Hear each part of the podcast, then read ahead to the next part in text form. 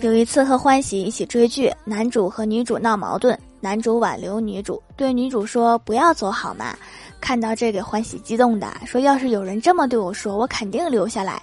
然后我回忆了一下，我这辈子唯一对我说过不要走的人，只有我的体育老师。他说不要走好吗？跑起来。他不光说，他还拍手。